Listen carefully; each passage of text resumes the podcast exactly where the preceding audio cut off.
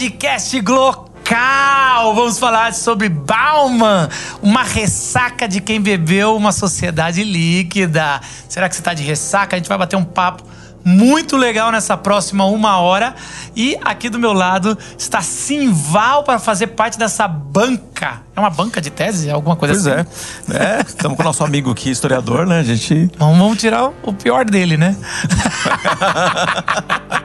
o convidado de hoje é o historiador e amigo Edu. Tudo bem, Edu? Fala, Marcos, Simval. Beleza? Estamos aí mais uma vez. Que bom. Também aqui do meu lado, é responsável pelo fundo e comentários aleatórios, Daniel. Tudo bem, Daniel?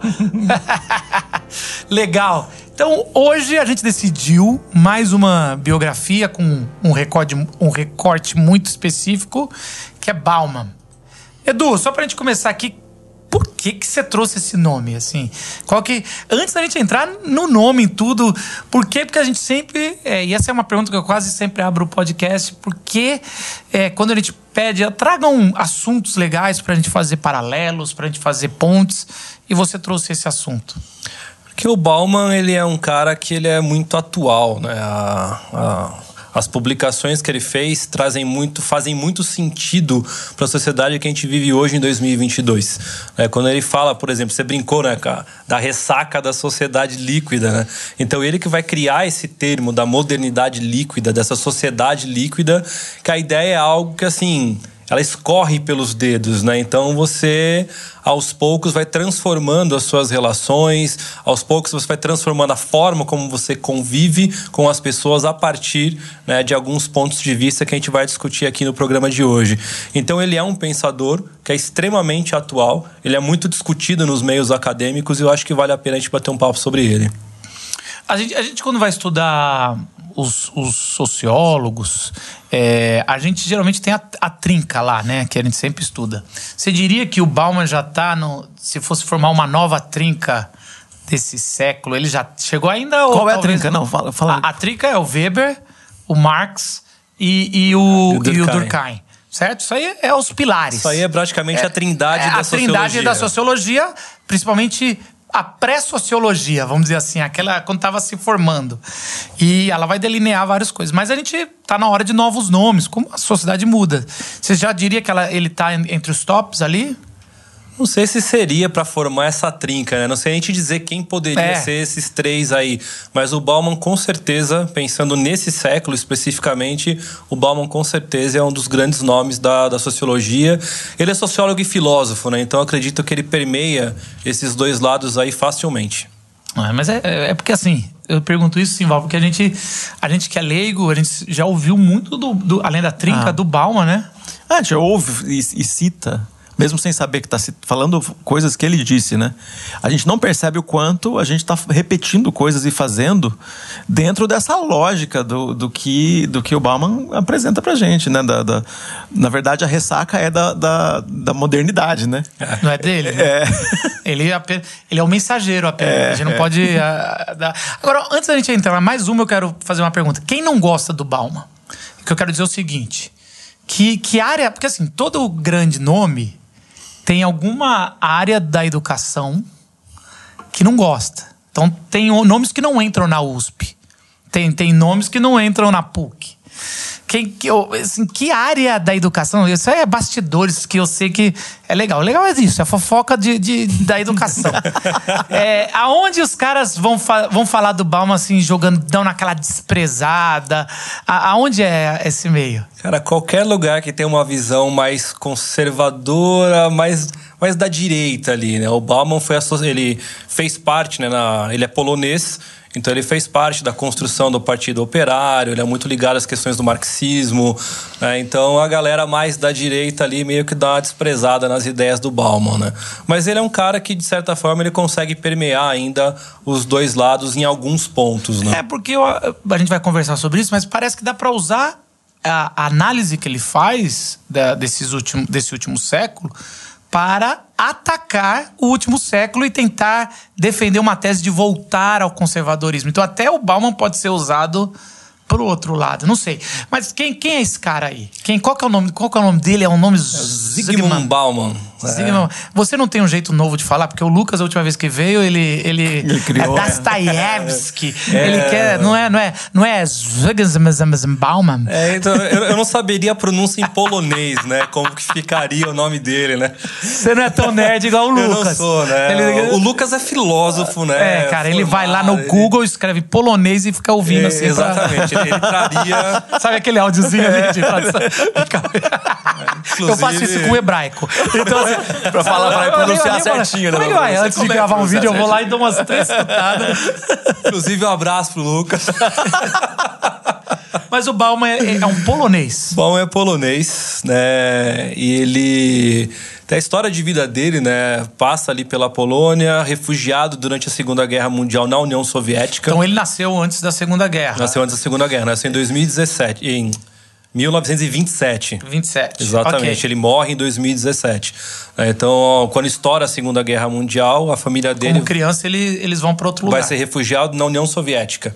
É, então ali, inclusive, ele vai ter os primeiros contatos né, com essa visão né, do, do até então stalinismo, a ideia do comunismo. É, Acabando a guerra, eles voltam para a Polônia. Né, ele fica ali alguns anos ali em Varsóvia, vai ser é, professor numa das, principais, numa das principais uni- é, universidades de Varsóvia ele acaba se envolvendo né, com, a, com a causa operária, faz parte do Partido Operário. Ele se casa com uma judia, né, que também ali para o contexto em que eles vivem é um contexto im- importante até pelo pós Segunda Guerra Mundial, É. né, dentro da União Soviética. E num determinado momento, né, com, você começa a ter muitos atritos dentro da Polônia com relação a essas questões comunistas e tal, e ele acaba sendo expulso né, da, da, da Polônia. Ele vai se refugiar em Israel. E posteriormente ele vai para a Inglaterra, onde ele acaba passando o resto da vida dele ali. Né? As principais obras dele né, vão ser escritas todas ali já nessa fase da Inglaterra. Né? E, e, e qual obra que você quer trazer pra gente bater um papo, assim? Dá- Ou obras? É, acho que dá pra gente pensar nessas obras que ele discute a questão dessa sociedade líquida, né? Então ele vai falar né, a modernidade líquida, é, o amor líquido, o medo líquido. Então ele vai trazer, né, se eu não me engano, são quatro ou cinco livros que ele escreve né, que discutem essa perspectiva dessa liquidez. Então acho que dá pra gente dar uma permeada neles, principalmente na questão da obra da modernidade líquida. Quem tá não só ouvindo o podcast, mas vendo o podcast no YouTube, aqui atrás tem, eu tenho essa obra aqui, ó. Essa e essa. Eu não tenho medo líquido. Você tem o medo líquido? Eu tenho, tenho, os- eu tenho os três eu, num, num, num em PDF. Você tem os três também? Ou, ou- Na verdade, eu tenho. Do, do, do Bauman tem os outros Não, também. Só falar pra quem tá ouvindo. Modernidade Líquida é uma série, né? Tem até mais, tem cinco, né? Aqui tá Tem. com três. Tem Medo Líquido, eu não tenho. Amor Líquido, a gente no seminário Tem até o- leu isso aí, né? A gente sempre É, lia. tem mais um que é o Vida Líquida também, né, que, que ele Uhum. Aí vira, vira que nem a oração de Jabes, né? O negócio vai um e depois. Começa- Geralmente. Vira que nem o devocional Eu do Max gente- Lucado, Você né? lembra dessa? Devocional do Max É, Lucado. A, a- a oração de Jabes, mano. A minha irmã falava que. Não, era as cinco linguagens do amor. Aí começava as cinco linguagens do amor, que foi um sucesso. Depois virou as cinco linguagens do amor é, do pai, da Das mãe, cri- das crianças. Aí diz a minha irmã que tinha do porteiro. As cinco linguagens. Você vai comprando assim. É quase isso. É assim, eu- todo respeito, Bauman. Ah, até, é, mas assim, provavelmente deve ter um, dois, depois assim, vai se O desdobrando. Simon Sinek, né? Os, os ciclos Tudo, de ouro, cara, né? todo O- mundo. Então tem a oração. Golden Circle, tudo, né? Verdade. a oração Simon de- Sinek. Aí tem a oração de Javes, aí depois vai ter a oração Da Zabete. Da, da, da- da- a oração de Maria. Aí vai, cara, aí vai qualquer um que fez, qualquer um que fez uma oração, tem de Balaão, e qualquer oração você tem ali, cara. Mas assim, mas e aí a- a- o primeiro livro eu acho que é Sociedade Líquida, né? O Modernidade A Líquida. Modernidade Líquida. Modernidade Líquida. E aí eu acho que é, pô, a gente tentar entender isso para poder conversar e, e a, assim, não tem autoridade para contrapor, mas é para dar uma boa, boa conversa, um bom caldo aqui. Por que é, modernidade líquida? É, tá pressupondo que antigamente. Então a modernidade já, já foi sólida. O que, que, seria isso? A ideia, a ideia é justamente discutir essa transição né, dessa solidez da sociedade para essa liquidez. O que, que ele considera como essa ideia de uma sociedade sólida? né? Então, por exemplo, para a gente poder discutir assim e pensar, ele vai falar que as relações elas eram muito mais é, mais, mais, mais firmes. Então você tinha uma relação familiar em que as famílias eram mais unidas, os casamentos eram mais perenes. Né? A pessoa entrava num emprego e ela ficava a vida inteira naquele emprego, ela estava satisfeita com aquilo, ela era satisfeita com aquela vida, é, bem da, sei lá, da a família quase a família margarina, né? Então, o pai, a mãe, os filhos, né? Os filhos crescem, estudam, entram na faculdade, se formam, vão conseguir um emprego, vão casar, e isso vai se reproduzindo pela sociedade. Então, a, a palavra valia alguma coisa. Né? Então, você não precisava, às vezes, de um contrato. Se você deu a sua palavra, você ia cumprir. Cara, ontem a Natália falou uma. Ela leu um, um meme assim, e falou o que é cheque? Vou, era assim, era um meme para explicar o que é cheque para essa nova geração e era assim: é um papel que eu dava para comprar uma coisa e eu jurava que aquilo valia alguma coisa e ele tinha que ir lá buscar esse dinheiro trocando por esse papel. Então assim, o, cheque, o conceito do cheque é um conceito muito moderno, né, cara? Porque você tem que confiar no cara que tá dando cheque, no banco que vai pagar e, e numa uma moeda de troca, né? Que eu acho que mais moderno do que o cheque é o fiado, né? É um, também eu acho que foi algum algum algum, algum é vídeo palavra, que vi, né? que era É. isso. As pessoas chegavam, a avó lá pega, falava pro neto, neto, vai lá no, no- na padaria do, do seu Zé, pega lá, sei lá, cinco pães, uma, uma mortadela lá, não sei o quê, para pro, pro lanche agora à tarde. Ah, vó, mas fala, fala pra ele anotar. Aí a pessoa, é, a gente lá, neto, ia, fazia isso na década de 80, 70, ia lá, pedia, pegava, trocava, anotava e no final do, do, do mês a avó ia lá e pagava tudo que devia, tudo lá. Alguma avó não pagou algum dia? Exatamente. Aí Algum- tem aqueles adesivos, né? Fiado só. no- É, algum menino. Então, assim, eu já vi, algum menino pegou mais do que a avó mandou, pediu. E, e algum Zé da vida cobrou fa- Mais do que ficou- devia. do que do que realmente algum pegou.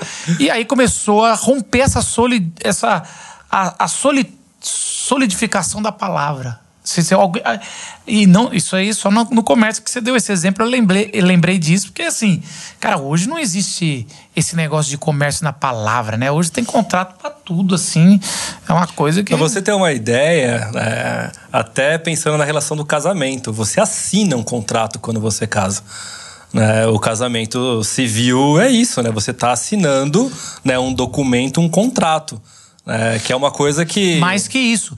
Você assinava um contrato, mas era tão importante quanto a, a festa religiosa, a bênção de Deus. Hoje, é, você muitos só. Não, vamos assinar só o contrato. E, na verdade, nem o contrato hoje mais se assina. Junto, né? Existe uma lei que fala: se você está morando tanto tempo, quero dizer que você assinou um contrato sem saber. É, Porque, na verdade, é isso. É, é a união estável. Então, assim. Nem isso os caras confiam. Não, não vamos confiar que alguém que está morando junto vai assinar um contrato. Ele, a gente vai só obrigar que. Vai dizer que. Vai dizer que já é. Já é se tiver. E não estou dizendo se está certo ou errado, só estou dizendo que é uma consequência de uma sociedade que não, se, faz- que não tem mais palavra.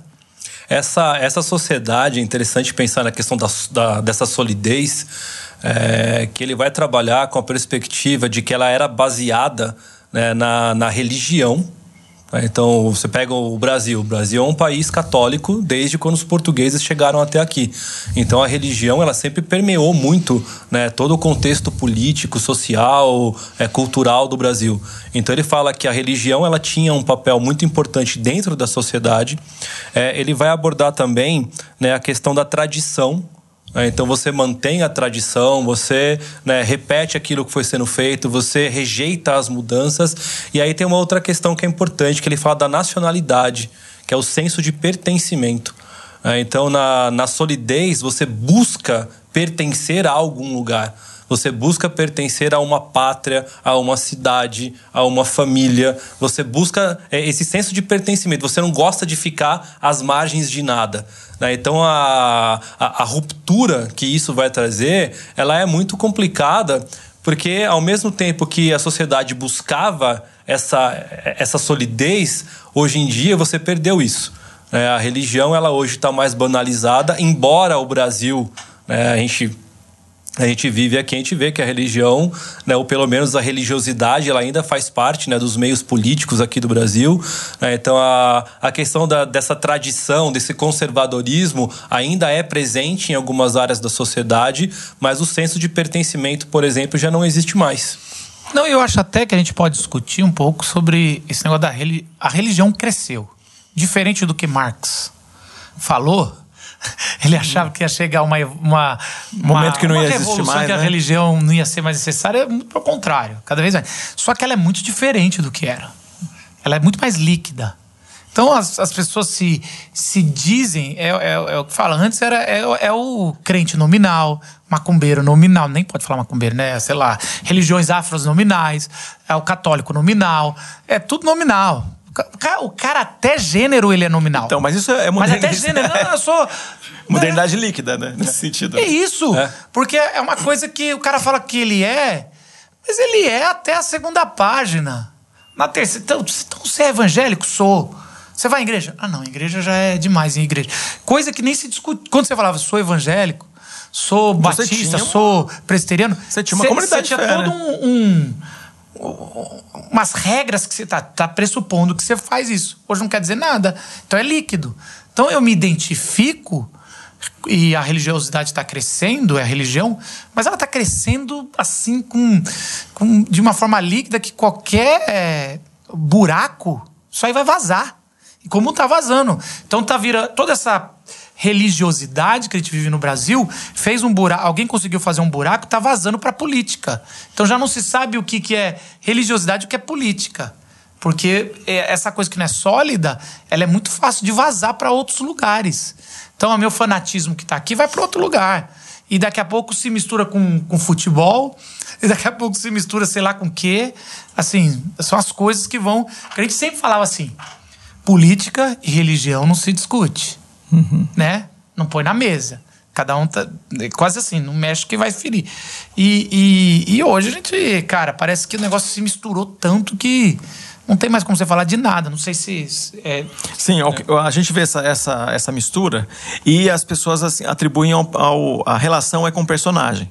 Se o personagem, a persona que você escolheu, que pode ser um político, ou pode ser um pastor, ou um padre, ou a pessoa que você escolheu, ele representa alguma coisa pra você, qualquer coisa que agre- agredir essa, essa persona, você é esse senso de pertencimento que parece que a pessoa não perdeu ainda, porque ela pertence a uma, uma, uma persona. Então você ataca um político, ele tem uma relação religiosa com o político. E isso tem a ver com uma coisa que se perde, porque fala assim, antigamente você não, esse, esse cara aqui é só político. Agora a gente tem uma relação religiosa, parece que atacou a sua religião. Quando esse cara, ele, ele, ele faz alguma coisa, você fala, ah, mas tá tudo bem, velho, fulano pode fazer. Não, não pode. Tem algumas coisas que a gente está vendo é, ser aceito que tem a ver com, essa, com esse desmonte que a gente vê. Na, na, na- desmonte, né? Não, é uma palavra ruim. Com esse derretimento, né? Que a gente vê. É, quando a- a- uma, um, um um certo político é pego em flagrante fazendo uma coisa, é como se ele tivesse desculpado porque ele é de uma determinada religião. Então ele é desculpado. É, imediatamente, não, não, não é nada. Não importa, não precisa investigar, não precisa fazer nada, e põe pano quente, e põe. e- a gente não, não é desse jeito, cara. A gente precisa colocar alguém que tem responsabilidade dessa pessoa é cobrado. Agora, na modernidade líquida, a gente está percebendo que, que até esses, esse, esse ponto né, de justiça tá, tá derretendo. O que, que é justiça? Equidade. O que, que é equidade? Tá derretendo também. eu lembro Que- quando. e, é, e é um ponto legal isso que o Simval está falando, porque nesse novo cenário que o Bauman traz, ele coloca que dentro dessa modernidade líquida, né, a- as verdades são mutáveis, então elas estão o tempo inteiro se transformando e tudo é questionável. É, então você passa a questionar se realmente o que ele fez, ah, é, deixa quieto, o que ele fez não é. A minha verdade diz que não, a minha religião diz que não. né? e, é, e eu acho até que dentro dessa mo- modernidade líquida, você começa a personalizar Jesus. É, então é uma coisa que eu acho bem. Tem uma Deus- música. deuses americanos, né? É, é, exata- exatamente, deuses americanos. Eu lembrei da música do Bad Religion, que fala o American Jesus. né? e ele vai falar, na é uma crítica muito pesada a esse protestantismo da sociedade americana. E ele frisa muito né, que, que essa religião nos Estados Unidos, né, ela faz tudo em nome de um Jesus que é americano. É, então a gente tem o Jesus americano, tem o Jesus brasileiro, mas tem o Jesus da Batista, o Jesus da, da, da presbiteriana, e aí você começa a justificar esse Jesus de várias formas, por quê? Porque criou aquele buraco né, que você falou. Então, beleza, qualquer um serve, qualquer Jesus acaba servindo para mim. É, porque na verdade é muito mais fácil de moldar a água, né? Vamos dizer assim, é só ter um copo e a água se molda. Né? O, o- o sólido não vai. Eu lembro quando eu estava no seminário, isso daí tem 20 e poucos anos atrás, meu professor, aliás, a gente precisa trazer aqui, podia anotar, é Gideon Alecar, sociólogo, doutor. Gosto muito dele. Daria um bom papo. Isso, é um bom papo para você tá, você vai estar com a gente aqui quando a gente. Mas se preparem, viu? Vocês que nos ouvem, que o negócio é. E- e- Ah, ele já teve na Glocal. Ele teve na Glocal, teve na. Glocal. É. Tem, tem, tem podcast com ele, mas aqui. É, no eu estúdio não. Fico até com medo dele ter muita liberdade, vai falar o que pensa. Adoro ele. E apesar que tudo que dá de ruim nos presbiterianos, ele manda um recadinho. Aí, não vai falar nada, não? É muito ele, cara. É muito Gideon. Ele me mandou WhatsApp só pra contar os Bom, ele, tá- ele deve estar mandando Qualquer muito arma- WhatsApp pra você. Qualquer arma, qualquer arma que dispara, é uma coisa normal. Todo dia, todo dia ele tá dia falando tem com WhatsApp, você, né? É, ultimamente, coitado. Tá difícil. Tá difícil. É, todo dia é um 7x1. É isso aí, Renatão. Eu já falei que precisa ter microfone no Renato ali esses comentários dele. Mas assim, ó. Ele, ele, ele já, já te abirra com pós-modernidade a palavra. Ele falava, não, pós-modernidade tá muito cedo, né? Porque na minha época era moda falar da pós-modernidade. É verdade. E, e eu lembro que o Lipovetsky, se eu não me engano, falava da hipermodernidade. Então cada um quer. quer Batizar, quer batizar, Cada um né? quer entrar na trindade, na nova trindade. Cada um quer batizar. Porque afinal de contas, se você der o nome, você é, dono, né? Lógico, é isso. Quer, você, tem- você- vai falar mal do capital, é, é Marx. Você, vai, você, tem várias. Você vai falar de é, departamentalizar momentos da sociedade, é, sei lá, eu acho que era Durkheim ou Weber, não lembro. Mas tinha isso. Capitalismo e, e cristianismo é o Weber. Mas aí você vai lá e cada um quer pôr. E aí, você acha que que sociedade, modernidade líquida é, é uma parada que. Se você falasse que. Uma, pro- uma pergunta para o professor. Se- Qual dessas três nomenclaturas vai ganhar aí no final, aí na, na Copa do Mundo daqui a 50 anos?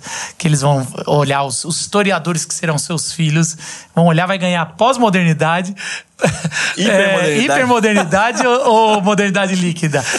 Não sei, cara. Não sei te dizer. Acho que vai depender muito do que vai acontecer daqui pra frente. Hoje eu posso falar que não, a, a modernidade líquida talvez ela esteja mais, mais propícia, né? Mas se a sociedade continuar caminhando para a questão do consumo, por exemplo, aí você já vai puxar um pouco mais pro Lipovetsky. né? Então você Aí já tá uma diferença. Você fala Lipovetsky, eu aprendi Lipovetsky. É. Lucas, você tá É, ouvindo a cadê? gente, Lucas? Isso aí. é. Mas é, é, a tendência também de usar, não é só a, é usar um nome que simples- simplesmente surge e fica poderoso. Né? A gente vai falar que é a, a, a tendência de ter nomes mais é, clássicos, né? Então, usar a pós-modernidade fica. é, parece que você se preparou melhor sobre o assunto para pós-modernidade. Quando Olha, você não, apresenta, fala modernidade, modernidade líquida, você está falando de um, de um pensador. Pós-modernidade, falando de vários pensadores. É, é. Mas Então, eu acho que pode- pós-modernidade, Inclusive, o- pós-modernidade é, não, já perdeu essa luta. Por quê? É, também acho que sim. Porque não tem um adjetivo. Ele só tá falando que passou um período. Ele tá Isso. comprovando que um período tá chegando ao fim. E estamos Isso. começando um novo. Quando você entra em hipo, hipermodernidade, que é o Lipovetsky, ele está falando sobre a, a morte do de uma esperança no futuro. Ele vai contar que no ano 1500, a gente pode fazer um, pod- só- um podcast só sobre isso. Morre a esperança do passado, começa é, 500 anos achando que no futuro vai estar a esperança, que na teologia tem muita, muita força, essa coisa de, dos, dos é, pré- pré-milenistas, ah, aliás, né? Pós-milenistas, teoria que a gente está depois forte, tudo. é. E aí isso cai na Segunda Guerra e ele vai falar que é o presente. Ele tem muita razão. Então já adjetivizou aí o que é o, o que está acontecendo depois da modernidade. E o, o, o Bauman ele vai falar da sociedade líquida que também ele tá. Então eu acho que a, a- Ele faz uma descrição, ele né? Tá, Fica- tá- cara, e, é- e a é- analogia que ele é põe perfeito, né, é muito boa, pelo menos. Então ali vai ser uma, uma, uma briga dos, dessas duas aí que eu acho que complementam, né? E o Bauman ele escreve um livro né, chamado Mal-Estar da Pós-Modernidade, de 97, é, que é toda uma, uma crítica a essa ideia né, dessa, do que seria essa pós-modernidade. Né? Mas aí, assim, é papo para outra hora.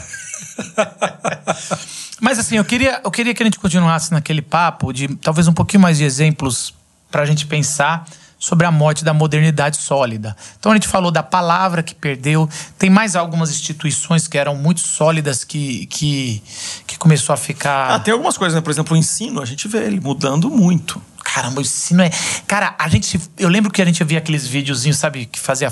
10 anos atrás, 15 Uhum. anos atrás, fazia muito sucesso no YouTube sobre o- a- a- as coisas acelerando, né?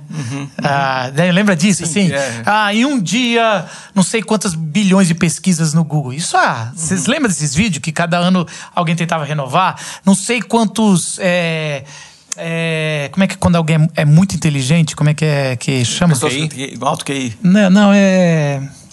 Gênios, não sei, não é gênios a palavra, não. É que assim, acima, é pessoas muito acima da média. Aí fala assim: nasce cada um nos Estados Unidos que nascem é, é, superdotados, acho que seria isso, é isso. Nasce 100 na Índia. Aí você fala assim: caraca, mano, um negócio assim, por dia, por dia. não sei é, é. Escapava. Não sei se vocês, a gente fala: caramba, o mundo acelerou e. Então tinha essa mudança, esse- esses vídeos. E aí, numa das informações é que chegaria um tempo, e, e provavelmente era assim, em 2018, que isso era 2008 esse vídeo, sei lá, quando você entrasse numa faculdade depois do quarto ano já estaria desatualizado o que você aprendeu em um ano. E eu achava o máximo, eu pegava esse vídeo e botava para meus alunos de seminário, né? Olha só como o mundo está acelerando. Isso era, era eu tinha toda uma um módulo na pós-graduação que a gente dava na teologia sobre pós-modernidade, e eu chamava de hipermodernidade, né? E a gente falava sobre isso. Cara, hoje é tão óbvio isso, né? Que a gente entra e, e- e eu tava aqui, o Renato, a gente tava discutindo aqui agora antes, o Renato não sabe quem é luva de pedreiro. E hoje a gente tava quase indignado que ele não sabe quem é luva de pedreiro. bravo com ele, né? Como assim, cara? Tem eu falei, faz muito tempo. Ele falou, quanto tempo? Quatro meses! Que o cara é um fenômeno. E isso sem falar do Michael Douglas, né? Não, é. Ah, o Michael Douglas. Que não é o ator. Tinha que puxar o Michael Douglas. Michael Douglas, isso aí. Ele tinha, na minha ingenuidade era o ator. Michael Douglas, eu gosto. Mas não é? Eu descobri com os jovenzinhos dessa nova geração que não é. Não é. Eu não posso gostar tanto do Michael Douglas. Então, mas, Mas- aí, voltando à questão do ensino, essa- esse é um, é, um, é um ponto que a gente vê que, é, ora, é, tá, tá lento, né? A gente percebe essa questão do ensino, tá lento para a experiência. Talento da, de lento- devagar ou talento de dom? Talento devagar, devagar nessa, nessa mudança, porque a gente percebe que a gente tem, tem formas de ensino que estão na, na modernidade com é, conteúdo que está muito, muito além. Então, a gente, por exemplo, trabalhando na, pensando em escola pública é, de segundo grau. A gente vai, é o que a gente vê que essa, essa mudança demora muito para chegar ali, para aquela turma, e a gente vê uh, que os conteúdos e as, as, as formas, a- o que poderia ter de melhor aproveitamento, é, podia estar muito à frente. A gente veio no formato, inclusive do jeito de estudar numa sala. Continua sendo do mesmo jeito que senta há 100 anos. Industrial. Industrial, Exatamente. né? É é uma educação fabril, né? onde um só detém o conhecimento, é um enfileirado atrás do outro, ninguém pode interromper, É, ninguém é, o- é o pode clipe, falar. é o clipe do, do The Wall, né? É. É, cara. É, a- aquilo é aquela- profético, aquilo é profético, E não é aquela não? coisa, é um sinal pra avisar quando começa, É. um quando termina, um quando vai comer, um quando volta. Então você é padronizado desde pequeno pra aquilo, né? Então o Brasil ainda continua nisso. Então, esse, é um- né? então esse, esse padrão de que há 100 anos é igual, ele é questionado há muito tempo. Mas, é, sendo, mesmo sendo questionado, esse, os professores que dão aula lá já estudaram que isso não é legal, mas continua, tão forte é a modernidade, continua esse elemento ali acontecendo. Mas tá assim, cara, vou, vou contar aqui pra vocês. A gente, eu, eu e o Simval já estamos aí no muito tempo, três anos, quatro, é, no, na área de educação à distância. O EAD e a pandemia acelerou isso. E eu ajudo seminários, assim, a, a, não só um, alguns seminários a, falando, a ter alunos, a gente vai trabalhando. Sempre, sempre deu aula em seminários e faculdades de teologia. E é interessante como, cara, às vezes é triste, eu vejo uma estrutura, aquele, aquela coisa muito bem feita, assim, que demorou anos para estruturar, para ter alunos e nos cursos que, que a gente monta é, online, muito menos estrutura, pouco com muito mais alunos, uma enxurrada de alunos. E eu tento explicar isso, minha mãe é diretora de seminário, tenho muitos amigos, tento explicar isso. E eles falam: como é que é? Como é que a gente consegue? Falam, não vai conseguir, porque vai ter que. Muda, é outro conceito, é, é outra conceito, coisa. e dá muita, assim, até uma dó, cara, porque. E tem um que, prédio, que a gente faz com essa né? estrutura? Tem um montão de coisa, é. tem um montão de gente contratado, tem. Isso. Nossa, é... E a pandemia veio com essa, essa mudança que veio com a pandemia, ela é permanente. É, é assim, se a gente está falando de aceleração, que eu acho que é, o, é os dois, né? Uhum. Essa aceleração, a, a, pandemia em dois anos acelerou dez anos, pelo é. menos. Pelo menos. Então, isso. assim, a gente tem. Isso é líquido. A nossa relação com o trabalho é líquido. Esse negócio de home isso. office nada é do que relação de trabalho líquido. É, a gente perdeu, a, gente perdeu a, a, margem, né? Qual é o limite, né? A, gente, a, a, a minha casa é o quê? A minha casa é meu lugar de trabalho, é a minha casa é minha casa. É onde eu é. descanso. É. Então, é, é, isso é a modernidade líquida. Hum. A minha casa é um bar, porque se eu não posso sair daqui, eu vou fazer o happy hour aqui em casa. Então, é. minha casa é um bar, minha casa é um escritório, minha casa é minha casa.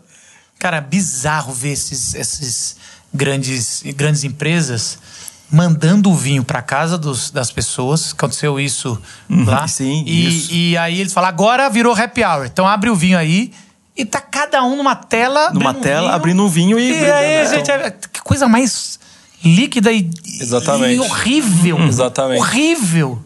Tirando é... o vinho, que deve ser bom, mas assim. e essa é uma coisa que o Bauman ele, ele acaba puxando. Ele fala que as relações virtuais, ela, a tendência é que elas cresçam cada vez mais. Sim. É, e as relações virtuais, se você for parar para analisar, é, principalmente essa geração que está vindo agora, é, é uma geração em que você tem amigos que você nunca viu. Você consegue se abrir com essas pessoas muito mais fácil do que com alguém que está presente do seu lado. As relações é, amorosas elas estão crescendo cada vez mais virtuais. O web namoro. O, o web namoro, né? Inclusive. Eu nem sei o que é isso. Olha só como eu tô Inclusive, é, você namora com uma pessoa que está lá na Itália, vocês nunca se encontraram, nunca vão se ver, mas vocês têm um relacionamento. Se você vai terminar, você só manda um e-mail, obrigado, tchau, acabou, bloqueia aquela pessoa e parte para outra. É, o sexo virtual tem crescido. É, eu li não faz muito tempo. A gente fez a, a, a foi presencial, a gente fez sobre pornografia. E eu falei dos dados lá. Ah, do, é verdade. Do, você... De um daqueles portais lá. Isso da... já faz quanto tempo? Ah, Seis isso... anos? Não, não faz, não faz uns três não. anos. Uns três, três quatro, quatro, anos, é. é. Mas uma coisa que era interessante... Três anos a gente tá de pandemia, gente. Pois Como, é. Então, não, então uns quatro então, anos atrás. É. Olha só, quando a gente, quando a gente pega, pega aqueles dados e... Para aquele momento, né? É, é os dados revelados de um dos cinco maiores portais de pornografia do, do, do mundo. O que ele dizia é o seguinte, na, na análise da, da, pesquisa, que as pessoas estão fazendo menos sexo, é, menos sexo, é, seja com outra pessoa ou em grupo, estão, mas estão transando mais. O que ele estava querendo dizer que. Eles casaram? Não, não, o que ele está querendo dizer é que a pornografia é um jeito de fazer sexo. Ele está falando que a pornografia. Demorou pra pegar isso aí. Tava concentrado na fala, velho. Aconteceu. Que a pornografia era um jeito de fazer sexo. Aconteceu né? algum casamento aí, o pessoal tá transando mesmo. menos, é verdade. o pessoal tá casando. A coisa não vai. Não, desculpa, fala aí, que é sério que você tá falando. Não, mas a, a, o lance é que a, a pornografia. Tá sendo considerada segundo, sexo? Não, segundo aquele, aquele portal, talvez não é. A gente tá fornecendo sexo para as pessoas. Nós somos fornecedores de sexo. Porque as pessoas estão se masturbando mais. Então, olha só que bacana o negócio de Bíblia com isso. É, foi revolucionário quando Jesus falou: não, se o seu olhar uhum. já é de desejo, você já pecou com sexo. E, e a grande. Pá, Jesus está exagerando. O negócio sexo é, é, penetração, sexo é corpo com corpo. Agora, é, é, é, você falar um negócio desse, um ensino desse de Jesus, É verdade, mas isso é tão óbvio. Se você olhar, porque é o que a gente está fazendo bastante na internet, é o sexo virtual, é, é olhar. Assim, lógico, mas, mas, você vê como é que as coisas vão mudando. E, Não, como, a gente vai chegando para Como Jesus já estava lá pra na novos, frente. Para novos males, né? Porque quando a gente vai falava lá, ah, gente, o, a, vai falar sobre a questão da masturbação, vai falar sobre o sexo solitário, mas agora a gente tá chegando a novos males. A gente chegando pra pessoa que é compulsivo, viciado em sexo e não tá transando com ninguém. Ele é compulsivo, viciado em sexo, mas é viciadão e ele não consegue ficar sem pornografia por, sei lá, 10 Mas horas. isso era a realidade de quase todo adolescente. Agora é dos adultos, né? É, agora é geral. Continua, Geral, agora é continua, geral. só que É, na vida agora é geral. Mas, é- mas isso a- tá, tá parecendo um humor, mas não é. O que eu quero dizer é o seguinte: com essa. Uma das coisas que tem acontecido é, é a. É, é o, é o- o alargamento da vida de adolescente, certo? Quando a gente era adolescente, eu lembro, adolescente, você, você ia até 15 anos. 15 anos você tem que virar homem, arranjar um emprego. Meu irmão começou a trabalhar com 14 anos. Eu lembro com 15 anos, eu tava no meio de 15 anos. Minha mãe, como assim você não trabalha? Aí ela arranjou um trabalho na- de vender tênis. Eu lembro que eu- o, o que eu gastava com é, ônibus e, e- e- e alimentação que eu comia no, no- chamava cheiro verde. Olha o nome, nome do negócio. Que era por quilo. Eu lembro que no primeiro mês eu bati a conta e eu tava gastando mais do que eu ganhava. E eu falei, mãe, vou ter que sair, né? Eu com 15 anos, falei, mãe, vou ter que parar de trabalhar. Minha mãe falou: quem disse que você tá trabalhando para ganhar dinheiro? Você tá trabalhando para aprender a trabalhar. Então, a- era muito claro para meus pais que a adolescência acabava com 15 anos. Com 15 anos você começava a ser homem. Então era um curso profissionalizante. Minha mãe olhou para mim e falou: esse moleque não vai fazer faculdade, né? Então ela tentou que eu entrasse numa, num colegial, é, um Técnico, curso técnico, né? Isso, que era, era exatamente isso. Ela sabia. Meu, meu irmão, não. Ela não pediu nada, porque ela sabia que minha irmã é inteligente. minha irmã, doutora hoje. em língua. Mas o, o burrão aqui, sabia nem escrever o nome dele sem errar. Ele, ele Renato tá rindo. Ele foi. Ele, EPG, né? Aqui, mano, EPG. EPG, velho. Eu fui o único meus- dos meus irmãos que estudou à noite. Porque assim, vai trabalhar. Porque foi, ela me obrigou a trabalhar de dia, o dia, o dia todo eu tinha que estudar. Mas estudar à noite em escola pública, meu irmão. Não sei se aqui, aqui- alguém de vocês estudou à noite em escola Eu estudei, pública. estudei, estudei. Ah, então, então, Eu estudei. Tá bom, tá bom. Mas assim, EPG, vencemos, vencemos. Mas assim, graças a Deus. Tomando um tiro ou outro, mas vencemos. Entre um tiro e Usando outro. droga? Usando droga? Usamos. traficamos? Traficamos, mas chegamos aqui, somos crentes e tudo. Não, brincadeira à parte, mas assim, aí o que acontece, sei lá, quando eu já era há, há 20 anos, sei lá, 15 anos atrás, é que a adolescência foi até os 19 anos. Tentaram falar, não, é, o, é o, a contagem de números americana, né? É 18, 19, é tudo que é teen. É tudo que é teen. Então, o, o- vai, vai lá do 11 ao... É 11 não, 11, 12, é, é dos 13 aos 19, né? Então, é- isso é o teen. É teen. Então, assim, ficou, jogou até os 19. Isso não tinha isso. Você não arranjava um trabalho depois que entrava na faculdade. Jamais. E agora, mano, a gente sabe disso. O adolescente é até casar. Você é permitido. Se você é solteiro, você tem 28 anos, você tem atitudes de, de adolescentes. Está jogando videogame o dia todo em casa. Cara, mas assim, não, eu nem casei. Quando casar, é que eu vou virar adulto. Que, e, e casamento tá cada vez mais tarde. Então, é- isso é líquido pra caramba, né, mano? E nada melhor, assim, nada melhor, nada mais explicável do que vamos levar a vida de masturbação e, e até. Pra- a- a- pra- pra Senão- eternidade, né? Pra eternidade, até o que o cara vai. Por isso que, assim, muito, muita coisa se explica nessa infantilização que é uma Uhum. das consequências. Mas o, o, o Bauman fala algumas, alguns, algumas áreas que, que, que são. Você falou alguma uma hora em off aqui da- das quatro áreas.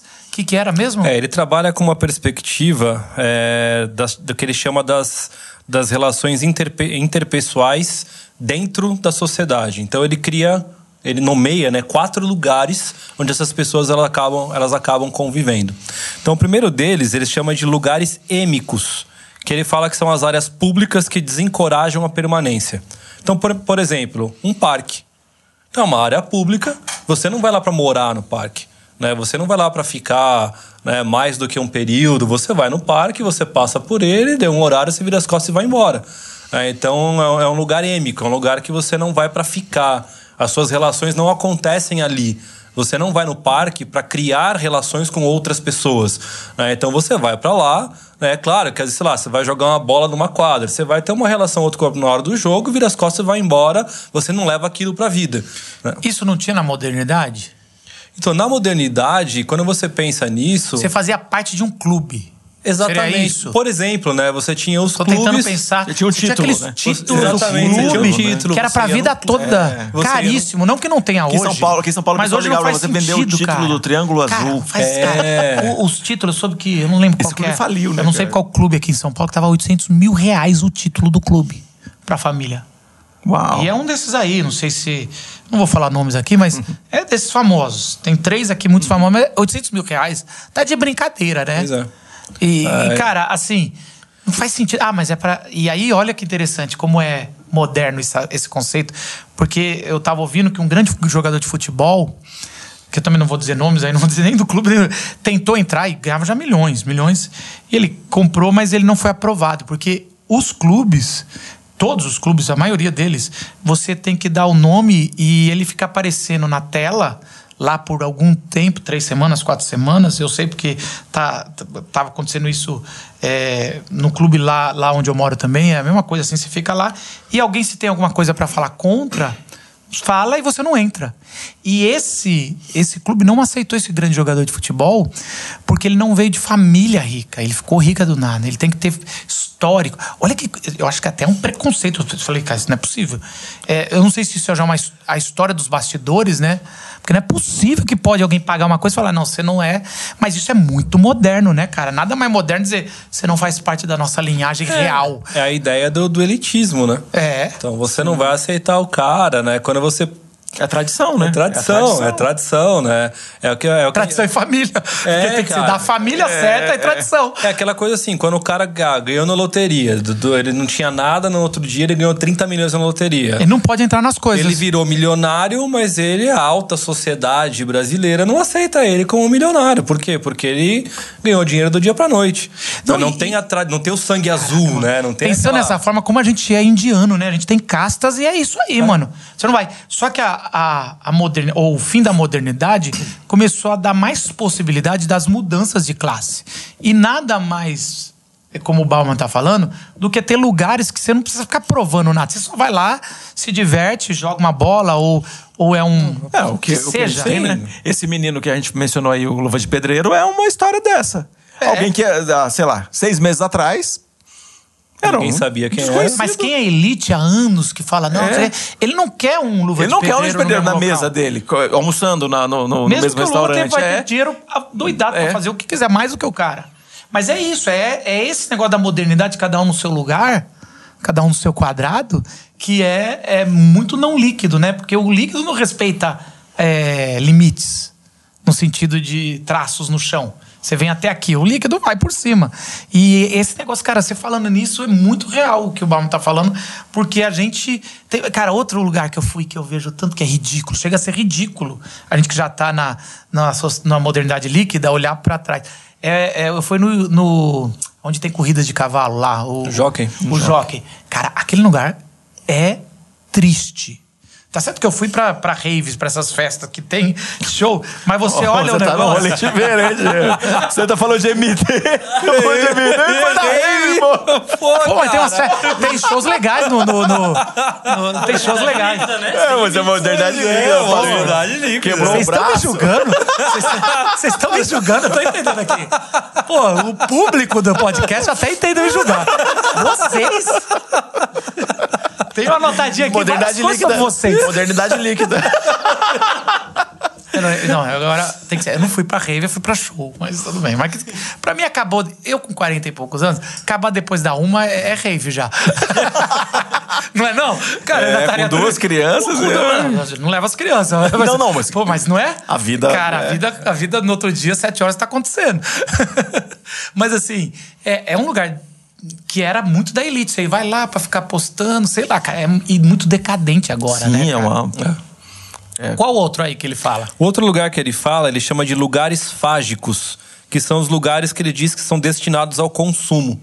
Então você vai no shopping, você não vai lá para fazer amizade, você vai lá para comprar. É, inclusive o shopping, ele é uma estratégia, porque assim, você entra, eu vou comprar uma camiseta. Mas lá tem a camiseta, na loja do lado tem uma bermuda, na outra loja tem um. No meu caso, lá tem um, tem um, tem um produto nerd. Não pode sair sem comer. Você não pode sair sem comer. Então aquilo que você ia gastar em uma camiseta acabou virando três, quatro vezes mais o valor daquilo que você ia gastar. Então você não tem interação. Então é um local em que você vai é, estritamente para o consumo. Né? Então é, o shopping é um exemplo desse, né? Você pode, é, você pode ir o máximo de, de contato com as pessoas que você vai ter, vai ser o vendedor que você vai acabar negociando com o ele. próximo exemplo que eu vou dar vai ser pior ainda, já que vocês já estão na rave. Quando eu fui pra Las Vegas. Eu vou- mas eu vou falar, eu Meu fui Deus pra do Las. Vegas com a minha esposa pra fazer enxoval. Tá vendo? Não foi pra Vegas, foi pra Califórnia, a gente deu uma, uma esticada pra Las Vegas pra conhecer. Tá, tu tá justificando E- muito Tô, já, tô, vai. tô, tô pra- Porque também os Me caras. casei lá, né? Falar, me casei lá. casei lá. Fui numa rave, me casei lá. Me casei lá, Mas já, já que tá. Já Fui numa rave em Las Vegas e me casei lá. conheci o Michael Douglas. o Michael Douglas. Foi uma narrativa boa. né? Muito bom. Aí tá, tá revelando tudo. História boa, hein? Eu vou ainda falar como eu quebrei o braço, mas vamos lá. Tá, tá tipo se beber não case, né? É, é isso. É lá, né?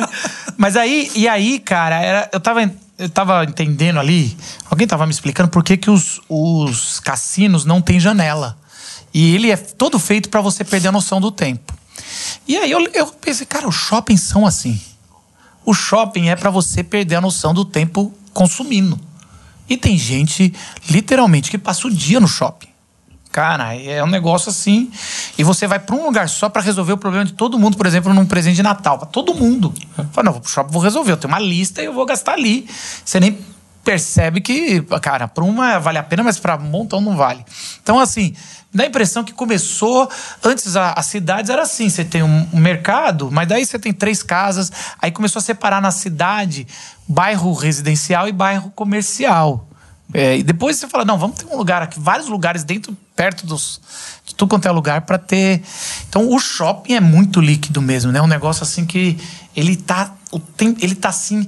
É, para você perder a noção do que pode gastar, do que, do que você precisa. E a gente vive em uma sociedade altamente consumista, Consumista, né? né? Então, você vai para um lugar desse. Só que é, é maior ainda, né? A modernidade ainda. É mais o do que Bauman, shopping, O Bauman tá falando disso numa, 20 anos num atrás. lugar. É, de 20 Sem anos internet. atrás, sem internet. A gente tem esse, o marketplace dentro da internet, alguns. Que a gente entra lá e acontece a mesma coisa A que mesma acontece com o coisa. shopping. Então a gente pode não sair de casa, continua em casa com um computador, um celular e a gente É isso a Black, Friday. Você começa a comprar coisa que você nem precisa. Porque é hoje, é hoje, aquele desespero que você entrou no negócio. é, e assim, assim por diante, né, cara? É, uma, é, é isso, cara. É, uma, uma- é um consumo Então- descompromissado que você não vai nem usar, cara. Essa é, a- é assim. O que acontece, é lógico que é, é o extremo, mas a gente vê gente comprando coisas que nem tira da embalagem. E assim, eu já vi várias vezes, e às vezes até eu mesmo já fiz isso. Eu comprei um livro, falei, vou ler depois, eu não tiro da embalagem. E, cara, depois eu vejo um ano depois, eu não li o livro. Eu tenho alguns livros eu assim. até tiro pra poder tirar o desencargo de consciência. é, tira a capa, olha o Isso, índice. isso, é. Fala, bom. assim, E a gente vai percebendo como isso influencia cada vez mais cedo, né? Então, eu tenho uma filha com 7 anos. Cara, Hum. ir no shopping com ela hoje é terrível, porque tudo que ela olha, ela quer comprar. Pai, vamos comprar? Pai, vamos comprar? Vamos comprar? E assim. Cara, eu tava, é, tô tentando ensinar isso. Não, porque a minha Ah, filha é mais nova, né? Três anos, já tá, não é pra pedir tudo. A gente tem conversado muito com ela sobre isso, né? Tipo assim, ó, a gente vai no shopping, vamos fazer um passeio, numa, vamos tomar um sorvete. Ah, não, mas eu quero tal coisa, eu quero tal coisa. Eu falei assim, então não vamos sair mais. Então vamos. Ah, Eu tava na por- praia, por- o tem- sorvete. Ok, 17 reais, mano. O que aconteceu com isso? Não, velho. A praia, a praia Não, Las, é no Las de Vegas. Las Vegas? Na a praia da Califórnia, né? É, Califórnia. Não, no, no Rio de Janeiro, cara. Ali tava lá, 7 reais. Eu falei, que picolé é esse? Achando que era aquele, sabe aquele mega não sei o quê? Geralmente é. Não! É, o sorvetinho de limão. Pois é, quase isso. Que cara, coisa, meu, tá de brincadeira, mano. As coisas estão muito caras e, e, assim. É muito consumo, cara. Porque assim, os seus filhos, Simval, são, são filhos já mais velhos. É, é outra- Mas agora tem um negócio chamado quartinho de brinquedos. Ou brinquedoteca, que é, que é o nome mais sacana do mundo, que é destruir o que é uma, uma biblioteca, Biblioteca, né? Tá, tem a brinquedoteca, é um quartinho de, de. Na verdade, não é um quartinho de brinquedos, é um quartinho de entulho dos brinquedos que, que a criança tem que não quer mais brincar. Na expectativa que algum dia ele vai voltar a brincar com aquilo. E esses quartinhos são lotados, assim, são muita Muito, coisa. muito, muito. Porque é. E, cara, daí você lembra da nossa infância. Cara, não, não quero dar uma de. Ah, coitadinho, porque aqui eu acho que você vai lembrar disso até cedo. A gente tinha cinco brinquedos, no máximo, Sim, mano. é. Era uma bicicleta e dois, três brinquedos, mano. Nunca, nunca. A quantidade, sem dúvida nenhuma. Então, os meus filhos. A gente viveu isso aí. A quantidade de brinquedos é. É é uma coisa assim, comparado ao que eu tive, né? Essa. Cara, e- e a gente vai olhando essa, para essas coisas, aí Edu entra no, no campo. Isso é coisa de esquerda? Porque quando você começou, falou assim, por que, que o pessoal não gosta? Porque esse cara é meio de esquerda. Não, esse cara não, ele tá falando uma realidade. Por isso que eu falei que ele é aceito, inclusive, dentre os conservadores. É. É, porque o pensamento dele permeia os dois lados. Ao mesmo tempo que ele faz uma crítica, sei lá, não é uma crítica. É, então é. E é bem, é bem interessante quando você para pra tentar en- enquadrar ali. né, Enquadrar ele numa, numa lógica partidária, digamos, né? É. Até porque o, o nosso conceito de direita e esquerda também é um conceito bem, bem bagunçado, né? Eu costumo sempre brincar com os meus alunos, né? Eu falo, o cara não sabe nem o que é direita e esquerda no próprio corpo, ele quer saber o que é na política, né? Então, é bem, é bem bagunçado mesmo isso aí, né? E os nossos políticos também não ajudam, né? Não, Não, e, e é isso. É né? pós- isso é pós-moderno. isso é pós-moderno. Fala os outros dois aí, e eu quero fazer uma proposta. De repente, você que está nos vendo, esses outros dois, eu acho que seria legal você explicar no seu, no seu canal do YouTube. eu, Assim, fazer uma, um extra lá quando Você sair. faz um- E, e como é que acha você lá no canal do YouTube? Ah, lá no, O Yu- seu? no, no YouTube tá o Geek História, G-E-E-K História. E no, no Instagram, arroba 11 do Molina. Onde no Molina, eu acho que lá seria legal você bater pelo menos um papo assim.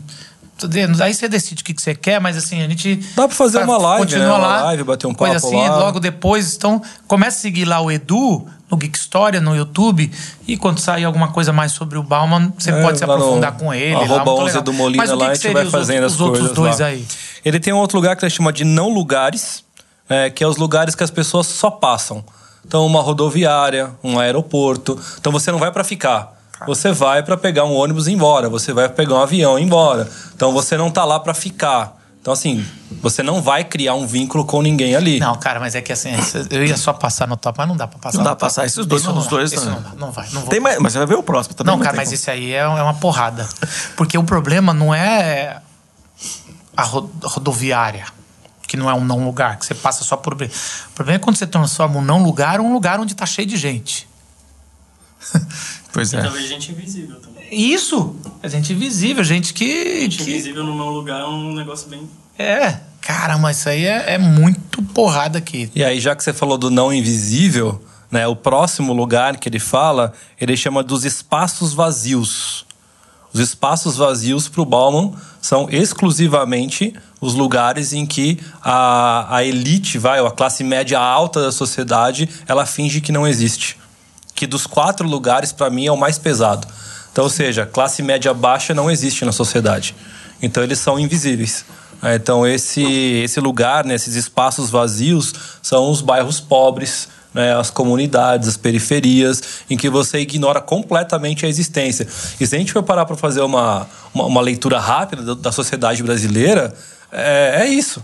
É, você não lembra do pobre até chegar perto de uma eleição. Isso. É, as leis não E existem. não precisa ser elite, vamos dizer assim. porque não precisa. Isso é uma nomenclatura muito mais marxista, ah, que tem um corte, mas hoje o, o corte é muito líquido.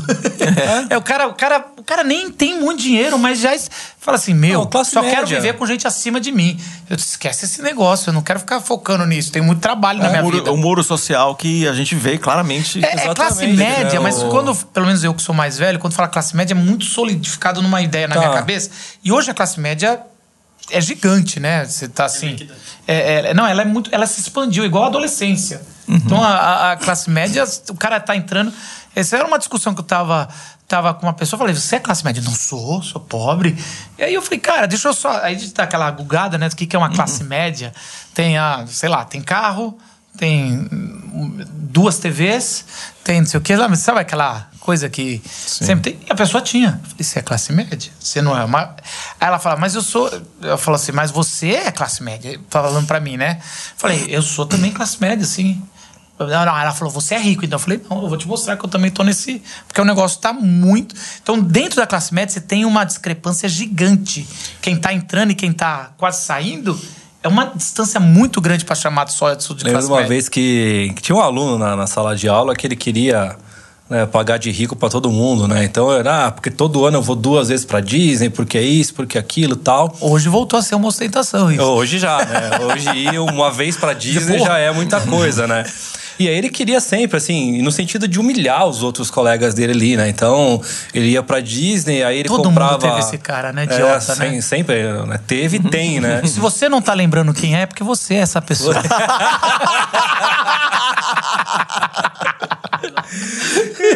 e aí ele começou a fazer isso, aí eu me enchi o saco uma hora, cara. Eu perguntei pra ele, ele falou, fulano, fala uma coisa. Quando você vai pra Disney, pra teu pai paga, à vista ou parcelado? Aí ele, olha, é parcelado. Eu falei, então você não é rico porcaria nenhuma, cara. Você é classe média. Eu, Porque se você fosse rico, se teu pai fosse rico, como você fala que é, você pagava a viagem pra Disney à vista, você gastava tudo lá à vista e voltava e no mês que vem você ia fazer um bate-volta lá de novo.